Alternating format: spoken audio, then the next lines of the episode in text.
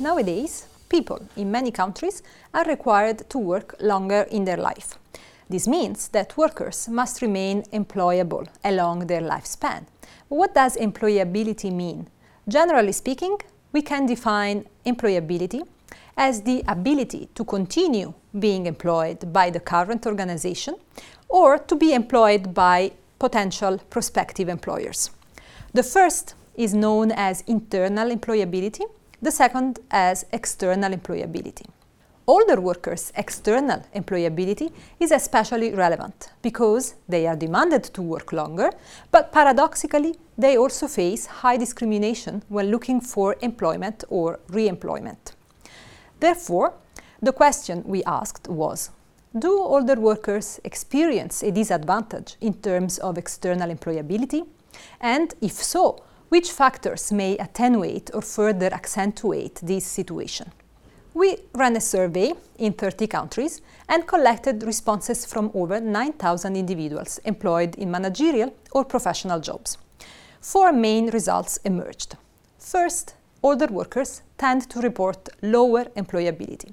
For every additional year of age after 40, an individual's perceived employability decreases by 6% on a scale from 1 to 5.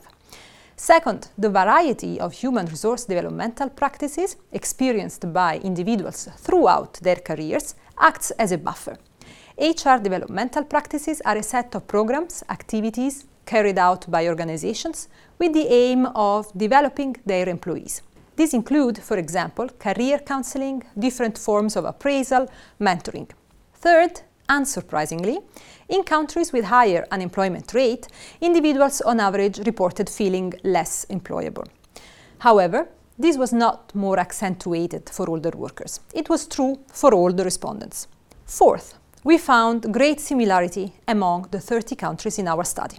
In particular, the disadvantage of older workers in employability does not vary significantly by country. And the protective effect of HR developmental practices also seems stable across countries and hence universal. Our main contribution is a much needed contextualized understanding of older workers' employability.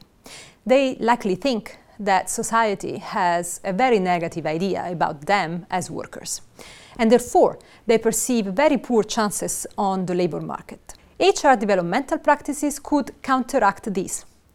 Through such programs, individuals acquire important competencies for their employability.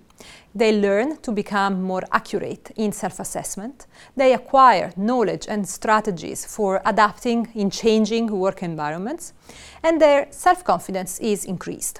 The main managerial implication is that HR developmental practices act as a protective shield, we could say.